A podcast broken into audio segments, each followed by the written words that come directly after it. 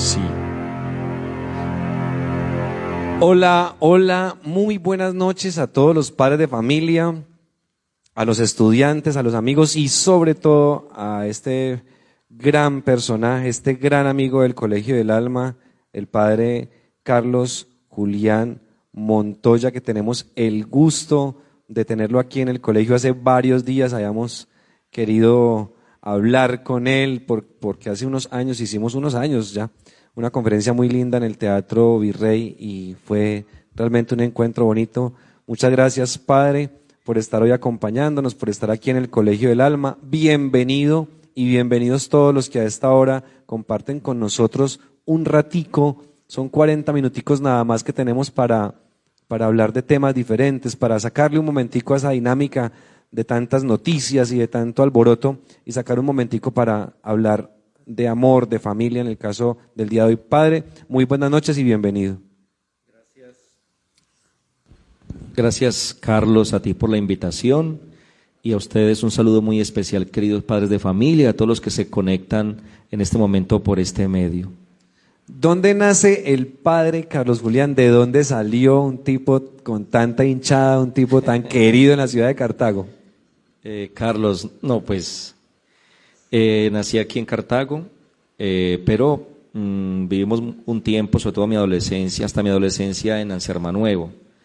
de raíces muy, muy paisas, una familia numerosa, unida, en fin, que ha sabido batallar muchas dificultades, hablo por papá y mamá, y pues aquí estamos, sirviéndole al Señor Carlos. De las, de las personas en el mundo eucarístico, en el mundo religioso, queridas, eh, me gusta mucho eh, que siempre maneja esa humildad, esa cordialidad, eh, y me parece que es muy bonito porque se refleja en la parroquia, se refleja en cómo hablan las personas del Padre. Es difícil en, este momento y en, y en este tiempo con tantas dificultades ejercer esa esa profesión, ejercer ese, ese, ese legado y ese camino que les ha trazado la vida a ustedes? En este momento, por lo que estamos viviendo, Carlos, me, preguntas, eh, es difícil, pero yo creo que ha hecho más hermoso sacerdocio. De alguna forma nos identificamos más con él, con el sufrimiento de las personas, porque realmente eh, cambió mucho la estructura social que teníamos y tenemos y eso ha hecho que, digamos, el, el, corazón sacerdotal surja más, un poco más, más sensible a las necesidades de, de las personas. ¿Les tocó a ustedes todo ese, todo ese acompañamiento, ese estar ayudando a las personas en la distancia, sí, sin la presencia? ¿Cómo fue esa experiencia, Padre?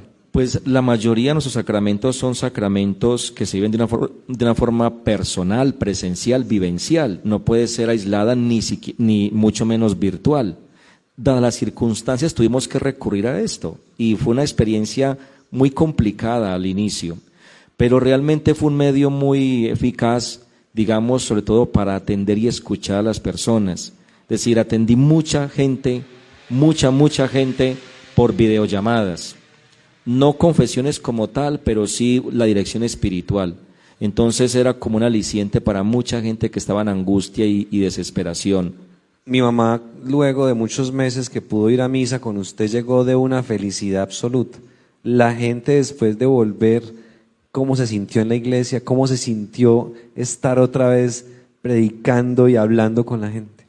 Carlos, una experiencia muy, muy hermosa, realmente. Y uno dice, ¿cuánto vale el sacerdocio y cuánto vale la fe?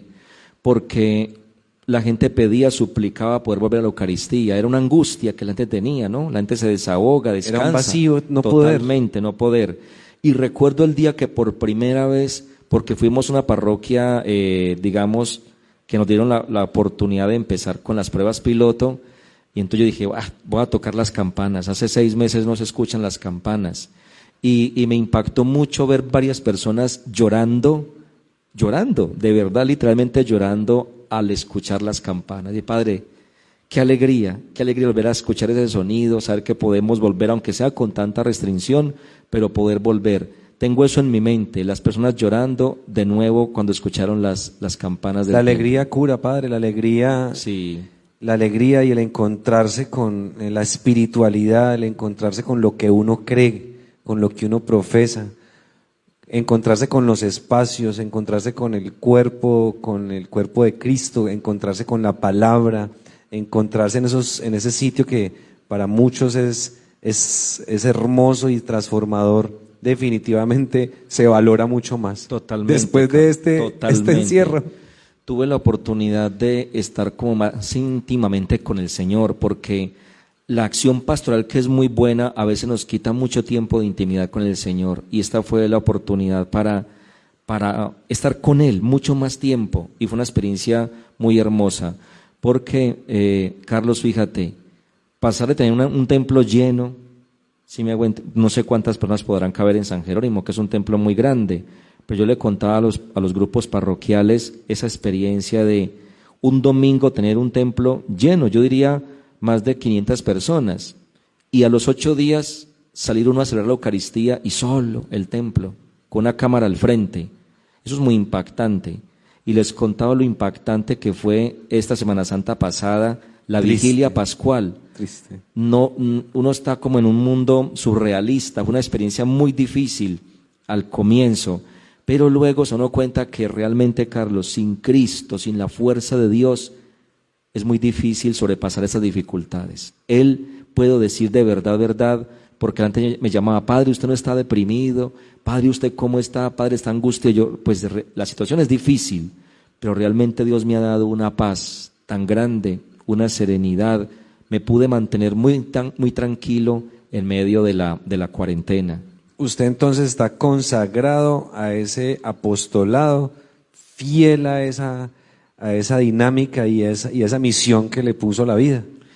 Carlos, hasta donde humanamente es posible, lucho, lucho por tratar de ser un buen sacerdote. Padre, una pregunta ahí, ¿es difícil ser padre en este tiempo? Es que yo creo que antes, me, me parece que es como a los maestros, a los maestros antes eran muy, muy, era una persona casi en la, en la cúspide de la sociedad y lo mismo los sacerdotes, pero ahora con tanto problema, con tanta noticia, con tanto alboroto, con tanta cosa, es difícil vivir el apostolado ahora y esa santidad que ustedes llevan con tantas dificultades sociales, con tantos ataques por redes sociales, padres que salen por ahí haciendo barbaridades, ¿no es muy difícil lidiar con todo eso? Carlos, yo creo que esa es la época en que más fácil podemos ser buenos sacerdotes Mm, porque es tanto el desorden y es tanta la, el pecado y es tanto, digamos, sí, que cualquier acto es muy, es muy valioso, es de un gran valor. Vivir las virtudes ahora, por pequeña que sea, es un acto de gran valor. Entonces, en medio, es decir, la misma situación, el mismo desorden, el mismo pecado hace que cualquier acto virtuoso que se haga por amor a Cristo y a la humanidad es muy valioso y eso hace que la santidad y que el sacerdocio sea más fácil ahora, pienso yo. Eh, y es difícil, claro, a mí por lo menos me da mucha tristeza, Carlos, tú tocabas el tema de, de todo lo que se escucha, incluso en la iglesia, eso, si a alguien le duele eso, Carlos, es al sacerdote, a mí por lo menos eso me entristece demasiado y de alguna forma golpea porque uno lleva en la espalda la imagen de, de una iglesia que es universal. Uno no es alguien aislado eso, y eso duele, eso es un, la cera, el corazón de cualquier sacerdote que quiera luchar por ser buen sacerdote. Me falta mucho, Carlos, pero eso sí tenga la seguridad de que lucho. Yo lo felicito, lo felicito porque eso es muy duro.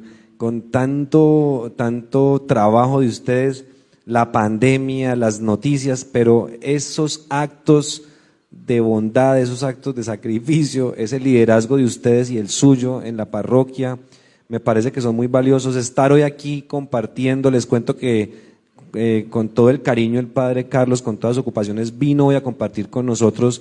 Y bueno, después de hablar un poquito del Padre, eh, vamos a entrar entonces en la conferencia. Hoy queremos hablar con usted de la familia, porque yo creo que la familia nace o, su origen está ahí como en, en, la religión, está como en, en, la palabra, en las escrituras, y veo que puede ser que esté equivocado, pero veo que ese, esa unidad familiar resulta dentro de las muchas cosas importantes de la religión, la familia resulta uno de los elementos primordiales y además que ha trascendido durante muchísimos años. Padre, ¿de dónde nace ese concepto de familia desde la óptica, eh, digamos que católica? Sí, Carlos, desde la óptica, digamos, de fe, porque podemos hablar de una óptica de fe religiosa y otra óptica, digamos, eh, sociológica, ¿no? Desde la óptica de fe, que esta es como el origen, nace de Dios mismo, porque Dios es familia, Dios es comunión, Dios es relación. Fíjese, la esencia misma de Dios, la esencia misma de Dios no es un Dios aislado, no es un Dios solitario. No, el Dios el Dios, que nos llena de su amor es un Dios de relación, es un Dios de comunión, Padre, Hijo y Espíritu Santo. Y no solamente ahí se revela ya como esa, esa creación de Dios, porque yo creo que la familia, Carlos, así como existen las estrellas y la luna, también la familia es creación de Dios. Es un proyecto de amor de Dios para sus hijos amados, para la humanidad. Es un proyecto divino, más que humano y tan divino es que lo puso, digamos, en nuestro, en nuestro ser original. La familia nació desde que la humanidad nació. Y ese término familia es del latín famulus, que viene del término eh, esclavo o sirviente, para decir que también también los esclavos de la época antigua pertenecían al clan, hacían parte de un grupo, una comunidad, de una familia, ¿sí? Entonces se fue progresando como en ese término. Pero la familia es, tiene un origen divino para los que tenemos fe.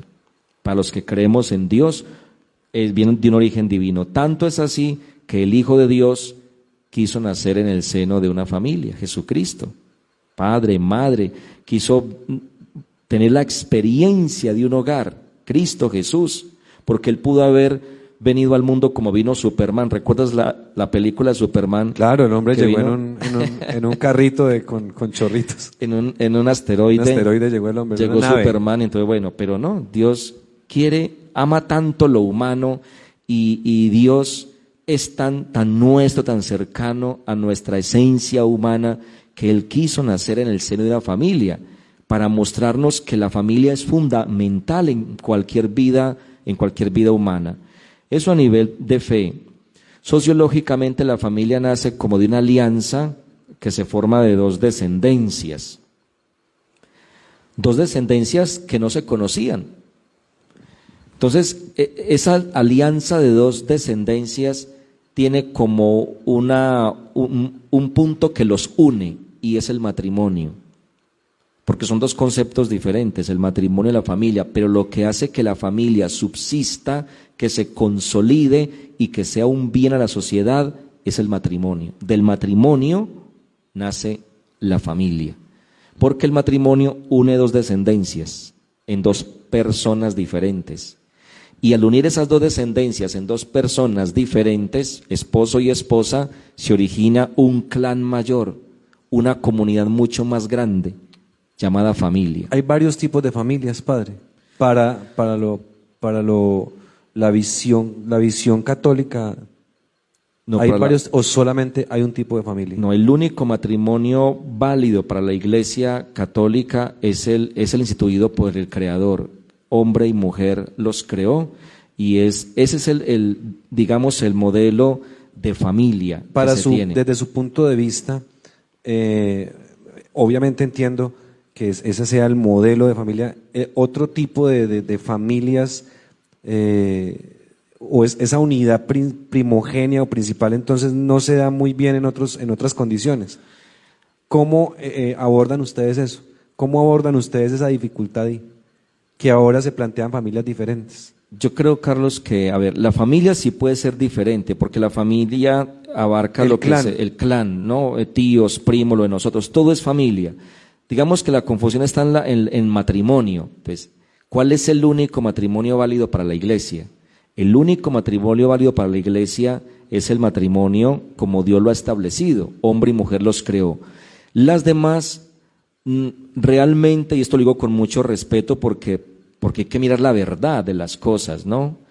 Y, digamos que otras uniones de cualquier tipo, cualquier tipo que sea Tomar unión, unión civil, y puede hacer parte de una familia pero, pero no es, digamos, No es que un matrimonio. No es un matrimonio. Exacto. Por- Es de- está muy bien porque mire que usted está explicándonos que claro que hay otra conformación, pero no es un matrimonio. El matrimonio es el que se conforma de la manera o en la forma o en el estilo que lo ha venido planteando Sí. la, la iglesia. Porque la misma palabra, es que la misma palabra no se puede usar ni siquiera para hablar de cualquier otra unión, porque la palabra matrimonio viene de matriz, de madre. Hay matrimonio donde hay una matriz para ser fecundada, por ejemplo, y hay matrimonio donde hay una matriz para fecundar. Entonces, en otras uniones Son uniones diferentes. son uniones, pero en otras uniones, por ejemplo, ¿quién fecunda la matriz? Es, es- es interesante. Yo creo, padre, que nos va a tocar sacar otra, Sí. otra conferencia para tocar solamente ese tema. Totalmente, es muy amplio. es Pero muy amplio. vámonos por ahí por la matriz. ¿Cuál es en la familia? Porque la familia está conformada por unos elementos muy bonitos y uno de los elementos que a mí me llama más la atención, le comento que yo soy muy mariano, yo soy muy, muy, yo mantengo la Virgen para arriba y para abajo y a pesar de que mi, mi- mi inclinación religiosa eh, ha variado con el tiempo, sigo, sigo siendo muy mariano y mi hermano es, por ejemplo, hincha de Jesucristo, eh, mejor dicho, super hincha. La matriz, la mamá, la mamá, hablemos de esa, de esa flor, de esa mujer, de esa relación tan hermosa, de esa, ese modelo de mujer o de la función que tiene la mamá dentro de la familia. ¿Quién es la mujer, la, la función de la mamá dentro de ese núcleo familiar? ¿Cuál es su trabajo ahí? Carlos, pues un trabajo es el trabajo de los trabajos, porque es que la, la madre mm, es fuente de vida, fíjese, y al ser fuente de vida, cuando se es fuente, todo lo que se beba de ella en adelante debe llevar o la bendición o la maldición, dependiendo de la madre. ¿Sí? Porque eh, la madre tiene esa profunda responsabilidad de ser signo, de ser luz y de ser bendición para toda la familia. Fíjese que eso es lo que significa eh, la, la Virgen María, por ejemplo, en la iglesia. De ella, ella como fuente de vida, de ella nos vino la luz, de ella nos vino la vida. Y María sigue siendo ese río de bendición distinto al de Eva. Entonces, nacemos de la descendencia de la maldición de Eva, de la desobediencia, o de la bendición de María, que es la descendencia de la obediencia, diferente a la de Eva, ¿no? Pero en sí, eh, Carlos, es muy importante el papel de la madre porque la madre es fuente de vida. Y todo lo que una madre da, lo está bebiendo sus hijos y lo beberán sus nietos y su descendencia por siempre. Una madre con su testimonio, con su ejemplo, con su amor, con su dedicación, no solamente está bendiciendo a sus hijos más cercanos, sino que está bendiciendo toda una descendencia que puede ir de generación en generación. Es un río que no termina nunca, Un río de vida. un río de vida. Yo por eso le digo mucho a las mamás que bendigan realmente a sus hijos. Y bendecirlos es decir cómo quiere ella que sean bendecidos los hijos. Y que el hijo con mucho respeto y reverencia pida la bendición a la madre. Es que la madre tiene autoridad que es divina. La autoridad de la madre viene de Dios y así lo, lo reafirma la Sagrada Escritura. La autoridad de la madre viene de Dios y es una autoridad que debe ser escuchada y que debe ser respetada Y obedecida. y obedecida. Alguien me preguntará, padre, pero si mi mamá es mala, si tuve una madre mala que me abandonó, ¿cómo debo respetar yo? Primero la Sagrada Escritura dice que se debe honrar a padre y madre y no dice si es bueno o malo. No, honrelo. Ese es su deber como hijo. Las bendiciones serán para ti. Ahora, que una madre salió mala madre, pues el defecto no anula el valor. Es madre. Si nació una madre, si hay una madre que es mala, no significa que todas las madres sean malas. La madre es, es bendición por antonomasia, por excelencia. Si hay una madre mala, no significa que todas las madres sean malas. Yo Ella está ahí y es fuente de vida. Y es fuente de vida, es fuente de bendición.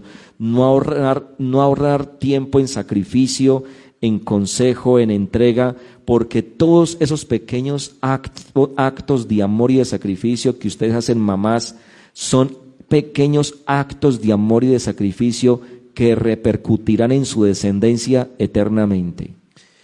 Bueno, ese es el trabajito de las mamás, el trabajito de estar ahí, de aportar siempre, y eso eh, los hijos tenemos que, uno diría, padre, que eso lo, lo, sabemos como por, por, porque así debe ser, pero hay que recordarlo.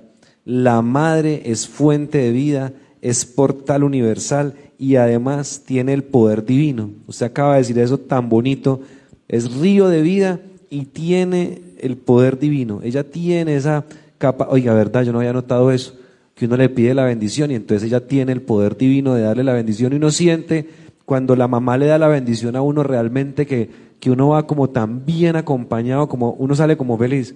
Yo le pido la bendición a mi suegra. No, Carlos, y hay hijos muy atados porque la madre nunca les ha dicho cómo quiere que sean bendecidos. La madre debe decirle eso al hijo. La Preguntarle, mi hijo, ¿Usted cómo quiere que yo lo bendiga? Y la madre saberlo y decirlo, y decirlo, porque hay muchos hijos con mucho sufrimiento porque la madre, la primera bendición es que el hijo sienta el amor de la madre, la compañía de la madre, el respaldo de la madre. Esa es la primera bendición. Pero, por ejemplo, hijos que no, no progresan en la vida, como que negados en el amor, en tantas cosas, la madre con su palabra y su autoridad puede decir eso la oración de las madres. Yo recuerdo que mi mamá me sanaba a mí de muchas cosas y a todos sus hijos. No era fácil ir a un médico, pero teníamos la doctora y la mamá era todo en la casa y teníamos la doctora y la enfermera en la casa. Y a veces con una oración de papá o de mamá, papá nos oraba. Oraba y eran, y eran bendiciones y oraciones que nos sanaba de cosas físicas. Y teníamos la fe los hijos en que esa oración que hacía el papá y la mamá por mí me estaban sanando. Fíjese eso. Y eso casi no se usa ya hoy día. Hoy día las mamás le tienen miedo a los hijos. Y a sanarlos. Y a sanarlos. Es que se puede sanar el corazón de un hijo o de una hija. Ese corazón resentido de los hijos a veces. Ese corazón rebelde. Una madre puede sanar eso con la fe, con la oración.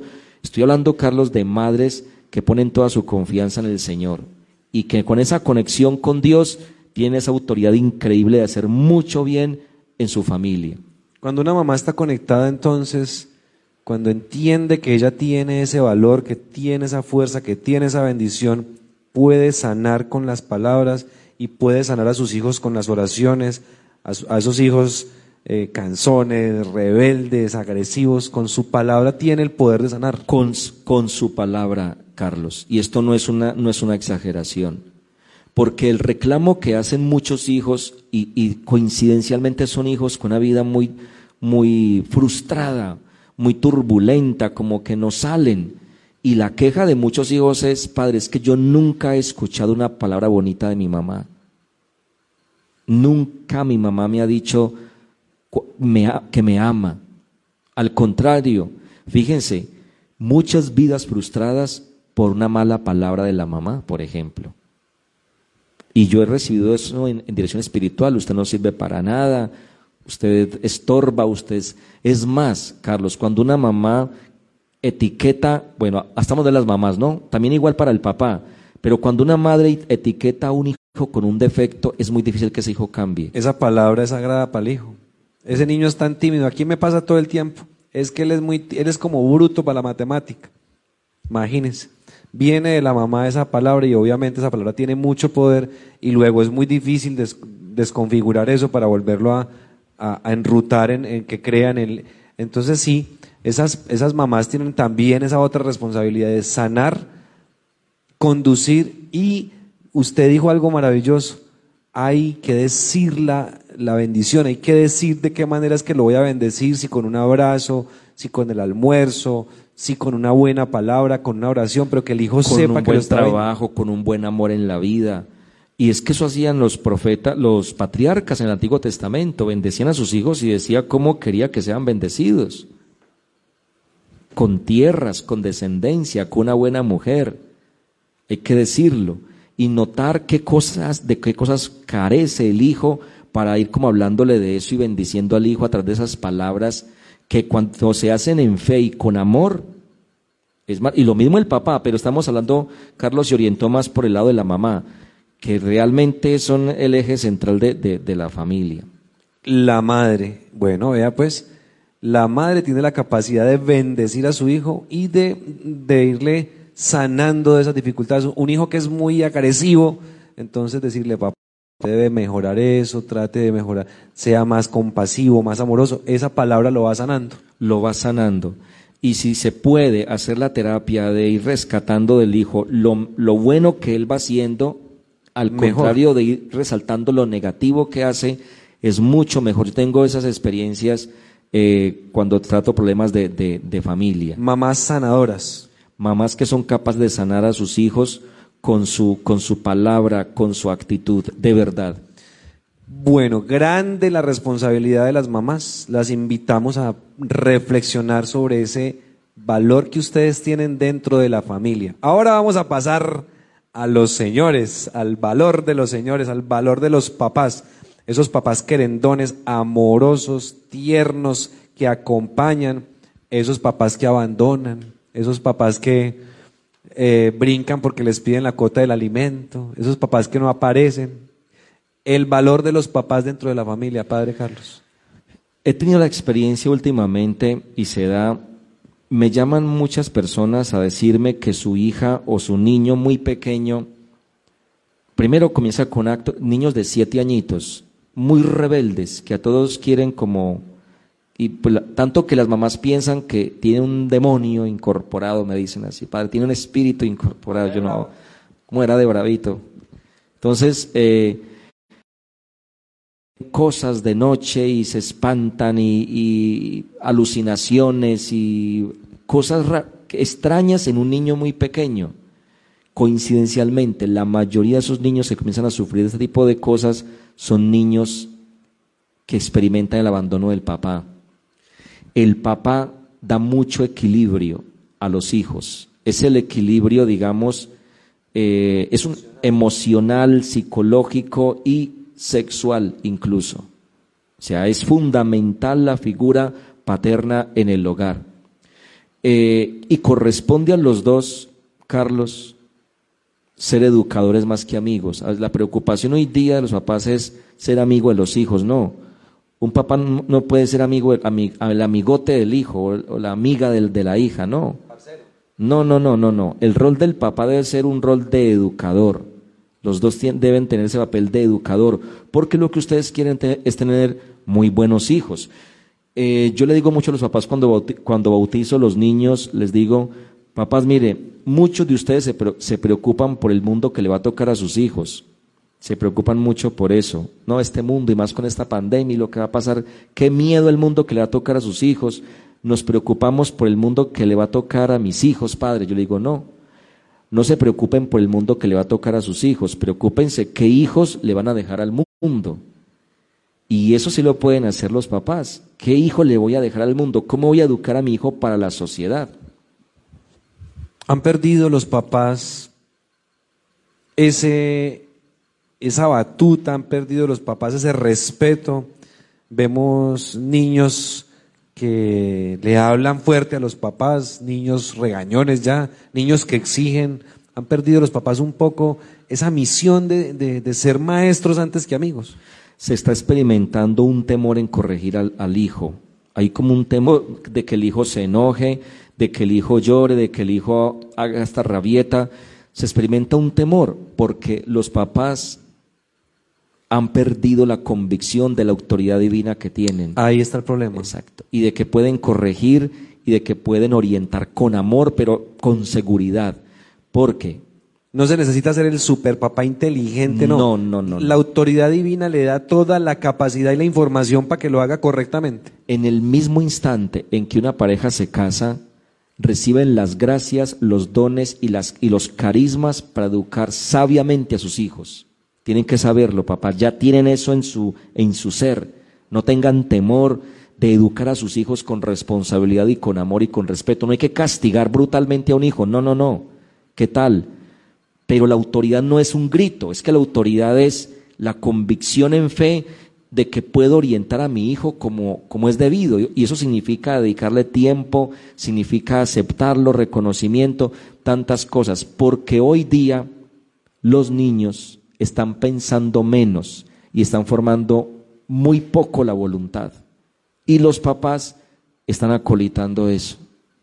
Niños que todo el tiempo son manejables, niños conectados todo el tiempo, niños manipulables fácilmente. Sí, hoy día los niños, los niños están alimentando solamente del sentimiento. Y ese ha sido el gran problema, hablando, por ejemplo, a la hora de adquirir grandes compromisos. No son capaces porque en la infancia no se le educó en la capacidad de pensar y en el fortalecimiento de la voluntad. En eso es que se está fallando mucho hoy día, en que se fortalezca la voluntad del niño o de la niña. Entonces, como se está manejando solamente el sentimiento, que no llore, que, no, se afecte, que no le duela nada. Entonces, el que no se frustre para nada. Exacto. Entonces el niño va a perder la fuerza de voluntad, no se le forma en la voluntad, no se le, no se le forma en el, en el sacrificio, solo en el sentimentalismo. Y a la hora de afrontar un bullying, por ejemplo, en o el un cambio. o un cambio, cualquier cosa, entran en depresión, en tristeza o en aislamiento o en incomprensión. Los papás no entienden qué está pasando con ese niño. Cuando un niño dice que la mamá es muy cantaletosa o cuando el adolescente dice, padre, es que mi mamá me, me da mucha cantaleta, yo lo que le digo a ese joven es, eso no es cantaleta, lo que la mamá está haciendo es formándole la disciplina a usted. Convierta, cuando el joven es inteligente y escucha, yo le digo, convierta la cantaleta a la mamá en una voz de disciplina, porque si la mamá no le insiste en cantaleta, entonces usted se relaja y al final no va a ser capaz de hacer cosas grandes en la vida. Y si ella tiene esa inteligencia en fe, En fe. y logra transmitirle a su hijo esos, es- ese amor universal, ese amor del universo hacia él, ese niño va a ser bueno, pero no podemos tener miedo de hacerlo. No se puede tener miedo de hacerlo porque eso, eso va haciendo fuerte al niño. La exigencia en la casa, la disciplina forma la voluntad del niño. La exigencia forma la voluntad del niño. Y ese niño en un instante crece y pasa al colegio y pasa a la universidad. Y entonces ese niño tiene que ser capaz de afrontar los retos que la vida le va a dar Los cambios, los, problemas. cambios, todo esto. El otro día me decía una mamá que, está, que estaba medicando a su hija con pastas muy fuertes porque la había dejado el novio. Pregunté, ¿cuántos años tiene la niña? Tiene 15 añitos. Estaba en estado de depresión terrible, dopada. Yo, no, mamá, no le vuelva a dar ninguna pasta de esas a esa niña. Tiene que ayudarle a ser fuerte, a superar eso. Porque entonces después tiene un problema más grande o la deja a otro novio y entonces se puede suicidar porque no va a ser capaz de manejar el problema. Tiene que enseñar a ser fuerte. Hoy día se está perdiendo mucho es eh, eso, eh, formar en la voluntad, formar un poco en la resistencia y eso se educa con pequeños actos dentro del hogar, no siempre sentimentalismo y, y bueno. No es que hasta los papás se ponen a llorar con el niño. No, Tenaz. terrible. Sí, sí, sí. Así es, padre, y tiene toda la razón. No estamos educando esa fortaleza. Queremos que el niño no sufra en absoluto. ¿Quiere pizza? Pizza. Eh, ¿Quiere ver televisión? Usted ponga el canal. O sea, el niño no tiene ningún tipo de, tipo de frustración porque el papá siente que ese sentimentalismo es lo más importante y resulta que cuando, claro, tienen algún otro problema, pues el niño va y se tira de un balcón con una capa porque no le Sí. educaron esa voluntad, esa fuerza. O, por ejemplo, se dice que son muy propensos a, a caer en las drogas. Claro. Porque la sí. vida los va encerrando con problemas, no son capaces de solucionarlo y encuentran en las, en las drogas un aliciente, un efecto placebo que les ayude a manejar su situación. Entonces, por eso eh, esta- los niños educados así sin fuerza de voluntad, sentimiento y dándoles el gusto que quieran, en lugar de ser niños que se salven de cualquier cosa de estas, pueden caer muy fácilmente en adicciones porque realmente no soportan, no una, soportan. una frustración. Entonces No van y buscan con qué. Exacto. El con- efecto placebo para sostenerse. Bueno, ahí está entonces la importancia de la mamá, de la autoridad de los papás, de la presencia de los papás. Ahora vamos a uno de los puntos claves de esta conferencia. Los hijos.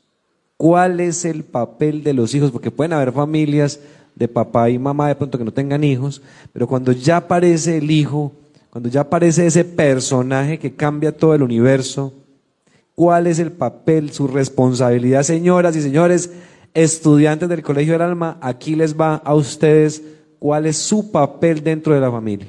Los niños. Los niños. Pues si me- no sé si me estará viendo algún jovencito, algún, algún niño o niña. En primer lugar, lo prim- el primer papel, la primera responsabilidad de un niño, de una niña es ser agradecidos. Agradecer el amor, lo que tienen, la dedicación de los padres. Educar a los niños en el agradecimiento. Es, es como cuando ya se va teniendo uso de razón y conciencia, que el niño comience a, a tener ese sentimiento de, de gratitud y de admiración a sus padres, admirar a los padres.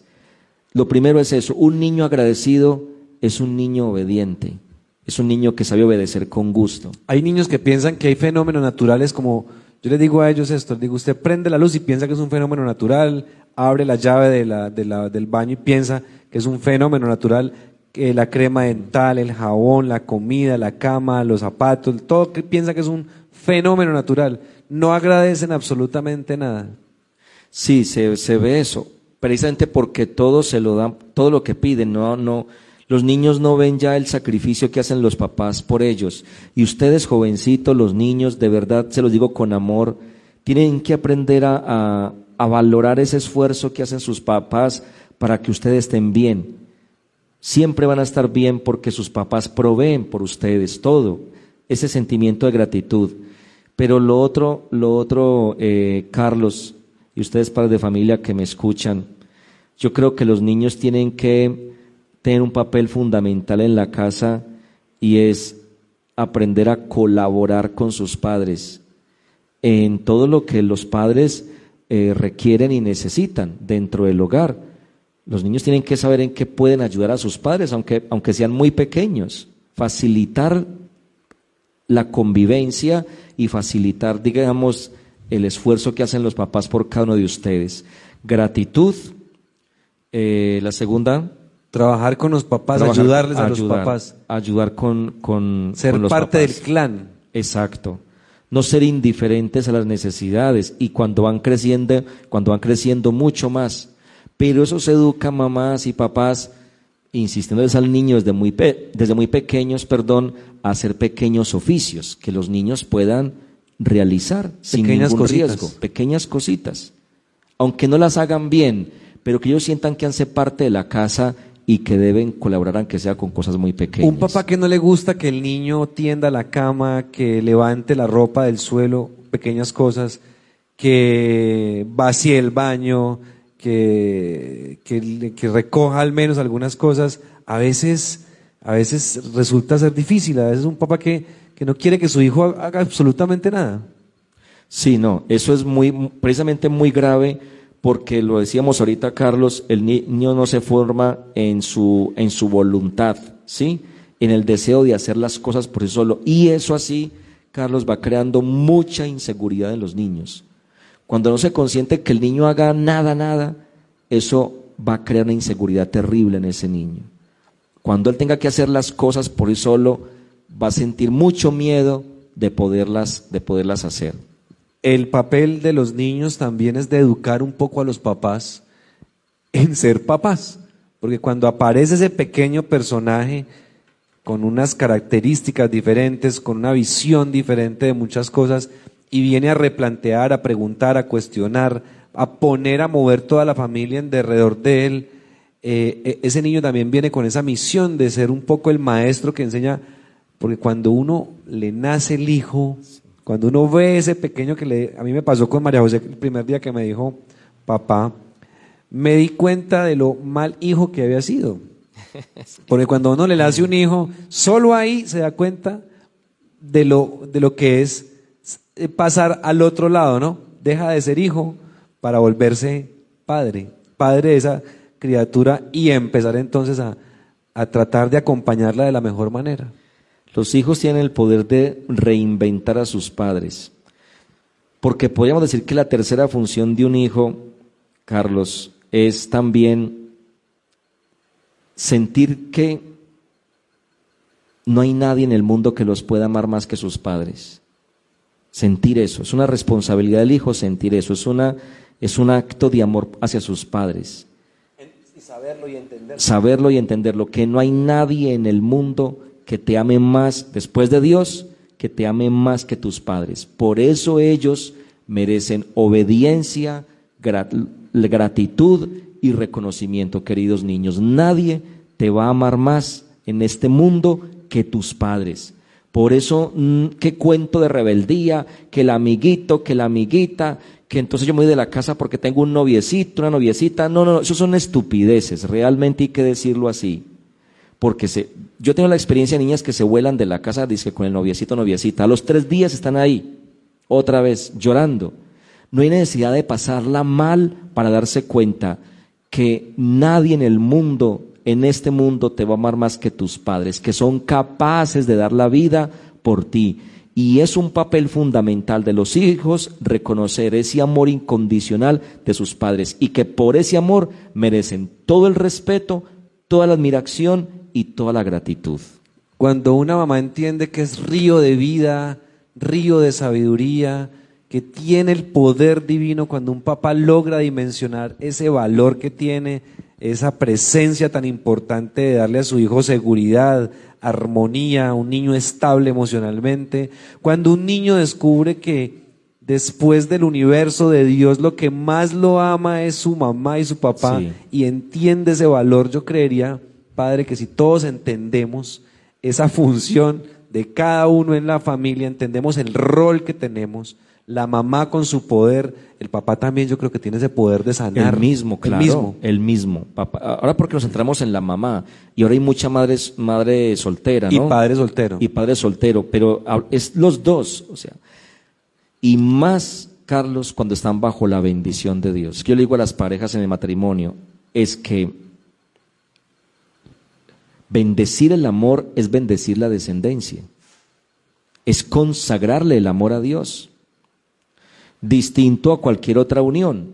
En otras uniones puede haber amor, claro, hay amor, porque Padre, pues que nos amamos, sí, se aman, pero una cosa es uno amarse y otra cosa es consagrar el amor, bendecir el amor.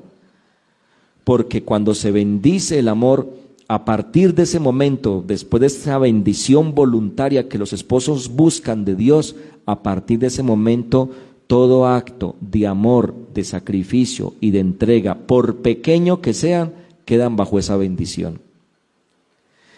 Esa autoridad de los padres, realmente les digo esto con mucho cariño, queridos papás y Carlos, esa autoridad sabia, prudente, amorosa, realmente viene de Dios. Entre más conectados estén unos padres de Dios, con mayor tranquilidad y facilidad pueden educar a sus hijos. Lo digo por experiencia, porque conozco muchas familias y las familias donde los papás se entienden primero con Dios antes que entenderse con los hijos, porque así debe ser, esos papás tienen una sabiduría y una gracia especial para educar a sus hijos. Dios se las da, porque una conexión, él, él es la fuente, Dios es la fuente para saber guiar la vida de este niño o de esta niña. Eso se necesita ese poder divino para hacerlo. Claro, un papá que se toma el tiempo de hablar primero con Dios para resolver un problema con el hijo, muy seguramente le va a llegar la información requerida y acertada para que use ese poder en sus hijos. La familia, pilar fundamental, Padre, como elemento, como grupo, como clan, ¿cuál es la importancia ahora de todo ese grupo? La importancia de esa conformación, de ese apoyo. Yo siento que cuando uno sabe que ahí está la familia, uno como que se le tira lo que sea, porque sabe que ahí está la familia que lo apoya, la familia inmediata que está con usted siempre, y que siempre te va a decir, mi mamá siempre me dice, hágale, mi hijo, que yo aquí, hágale, que yo le ayudo. Siempre ellas ahí con ese, con esa mano constante, con esa mano que no te suelta, uno sentiría de alguna forma que esa mano de la familia, de la mamá, es la mano divina, es la mano de Dios que te está cogiendo directamente. Totalmente, Carlos. Yo creo que hay un designio de Dios y ese designio es, yo por ejemplo miro mi, mi, mi vida vocacional pero me doy cuenta que yo estaba como destinado a este, al sacerdocio, por todo lo que uno ve alrededor de la familia. Y lo mismo podría decir usted, Carlos, también. Y lo mismo podríamos decir todos, y lo mismo podría decir usted, la familia, eh, la familia circunda nuestra vida de tal manera que podamos, de alguna forma, vislumbrar un futuro, futuro bueno para cada uno de nosotros. Allí se gesta todo. Sin familia no hay sociedad. La familia es la que teje la sociedad. Por eso e, es tan grave y por eso la iglesia lucha tanto por las familias. Porque el día que fallen las familias o desaparezca la familia como tal, ese día se degrada la sociedad. Ese día la sociedad no va a ser lo que esperamos que sea porque en la familia nos capacitan y nos potencializan para aprender a vivir en sociedad. Es en la familia donde aprendemos a perdonar, ¿o no es así? Es en familia donde aprendemos la solidaridad, prestándole el juguetico al hermano. Es en la familia. El sacrificio, la responsabilidad. Sacrificio, todos los valores requeridos para una sociedad se gesta en las pequeñas sociedades. Se dice así lo define la iglesia, la familia es el núcleo o la célula de la sociedad. El Papa San Juan Pablo II, una exhortación apostólica, eh, Carlos, que, que él hizo en el año 1981 llamada Familiaris Consorcio, hablando de la, de la familia, después de un sínodo de obispos, el Papa San Juan Pablo II dice, y ahora la familia como comunidad comunidad de vida y amor que se proyecta a la sociedad. Por eso hay que todos, todas las entidades, no solamente la iglesia, todas las entidades, todas las instituciones debemos velar o vigilar para que la familia permanezca. Es que esto no es un invento humano, es un proyecto divino es natural la familia, nació desde que nació la humanidad, se necesita la familia y todo lo que tú vives en familia, si es bueno, es una bendición para la sociedad. Un hijo que tú le des educado a la sociedad es una bendición para la sociedad. El hijo que tienes en casa puede ser el próximo presidente de los colombianos, uno que vas a ver, o la hija. Y según los valores que le hayas enseñado a ese hijo o a esa hija, de eso vamos a beneficiar todos nosotros. Entonces la familia realmente, estamos hablando aquí del tesoro de la humanidad, del tesoro de la sociedad. Y si lo vemos en el campo de fe, Carlos, por eso el demonio ataca tanto a la familia.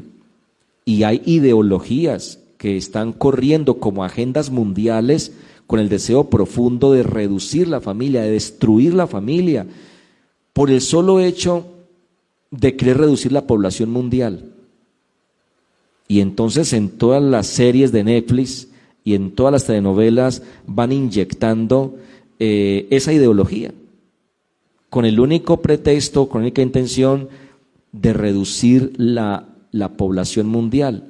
Pero reduciendo la población mundial, atacando la familia, están destruyendo la familia. Y no se dan cuenta que en vez de reducir la, la población mundial, debieran reducir la corrupción mundial, porque el planeta, nuestro planeta, en el, si hacemos esto en orden, si vivimos en orden con los mandamientos de Dios, si sabemos vivir bien sin necesidad de destruir lo que es natural, podemos vivir divinamente en un paraíso terrenal. Lo que daña a la sociedad no es la familia, sino las ideologías que han surgido, la corrupción de nuestros países y de nuestros pueblos y los antivalores que comienzan a sembrarse en la familia. Robar, abusar del otro, tirar el papelito al, al, andén, tirar el mugre al río, al levantar un animal a pata. Es, es esa cantidad de antivalores que se están que se están propagando peor que este virus. Padre, eh, ya llevamos aquí 51 minutos hablando y habíamos dicho que íbamos a hablar 40. Eh, con usted podríamos tocar muchísimos temas y uno de estos que yo quise tocar con ustedes es el valor de la familia. Yo quisiera eh, decirles que la familia definitivamente es un núcleo vital, un núcleo, una célula fundamental, la célula que le permite a la, sociedad entregar seres humanos buenos. Y ustedes, papás, y ustedes, mamás, tienen el poder divino, el poder hermoso de poder, de guiar a sus hijos con las mejores palabras. Padre, algún otro concepto o algo que usted quiera aportarle a esta conferencia? No, Carlos, yo creo que lo que hemos hablado, pienso y ojalá les sirva de algo. Con, con humildad les quise compartir esto. Gracias a Carlos por la, por la invitación. Y sí, muy bueno tocar estos temas. El tema de la familia es un tema muy amplio. Porque si viene el tema, por ejemplo, del noviazgo, hoy día que no se habla de noviazgo, por lo mismo, porque solamente nos dejamos guiar por el sentimentalismo y el pansexualismo que estamos viendo ahora. Entonces, Solo es el perreo musical y ya. Exacto, entonces eso ha producido una crisis muy grande en el amor, en la falta de madurez para el compromiso matrimonial y, y, ahora, ahora eso es un problema para el futuro de la familia. Digamos, la inmadurez, eh, el sentimentalismo que solamente está funcionando en, en la juventud de ahora, pues no se habla de de noviazgo, ni de marido o esposa o esposa, sino que son otros términos, ya es, es sencillamente me gusta, no me gusta y lo sexual.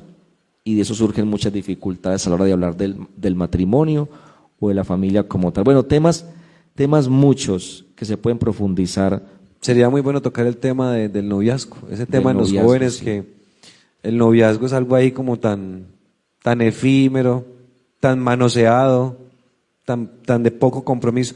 Pero también hay niños que buscan esa, esa, esa niña buena, que tienen buenos sentimientos.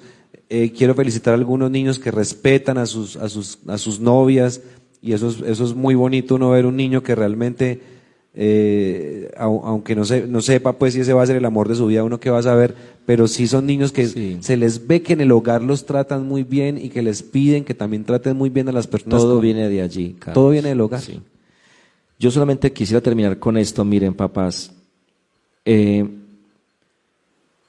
porque un papá me podría decir, padre, pero somos buenos padres, así casi como ustedes han hablado allí, pero mi hijo es así rebelde, yo yo siempre les digo, miren papás, si ustedes han sido buenos padres en su conciencia, sobre todo han enseñado valores, virtudes y la fe, aunque el hijo pase por crisis o la hijita pase por crisis, ellos no se van a, digamos, a dañar como personas. Ellos regresarán, van regresando, vuelven renovados, porque eso que tú has enseñado nunca se les olvidará. Pueden pasar por crisis, pero que digamos que, se pierdan, no, no, no, no se van a perder, porque el fundamento sólido son ustedes papás. Y si hay fe, y si hay amor, y si hay respeto, muy seguramente los niños van a, van a surgir y, van, y les va a ir bien.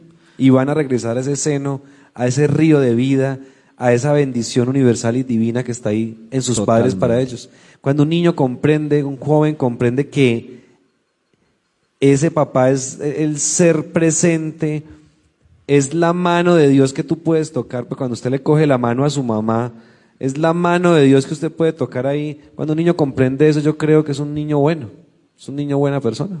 Totalmente, totalmente, Carlos. Todo está allí en casita, en familia, es mirar eh, cómo se vive en familia, qué valores se está enseñando, qué valores se están perdiendo, qué hijo quisiera para la sociedad.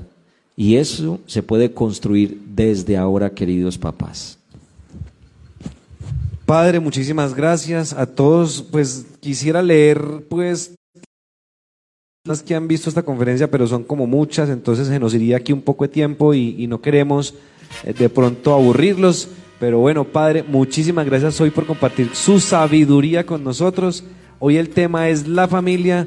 Muchísimas gracias a usted, Padre, a su parroquia, a Elkin Peña por la producción audiovisual, a Juan David Pérez por la producción logística, a María José Pérez por los pósteres y los diseños, a la doctora Milita por ser la madre y la matriz de este proyecto tan bello, a ustedes, queridos padres de familia y estudiantes, y las personas que nos acompañan por estar esta noche, este ratico, sacándole un poquitico a las malas noticias, a las redes sociales, a los TikToks y a todas esas vainas, y hoy hablando de la familia.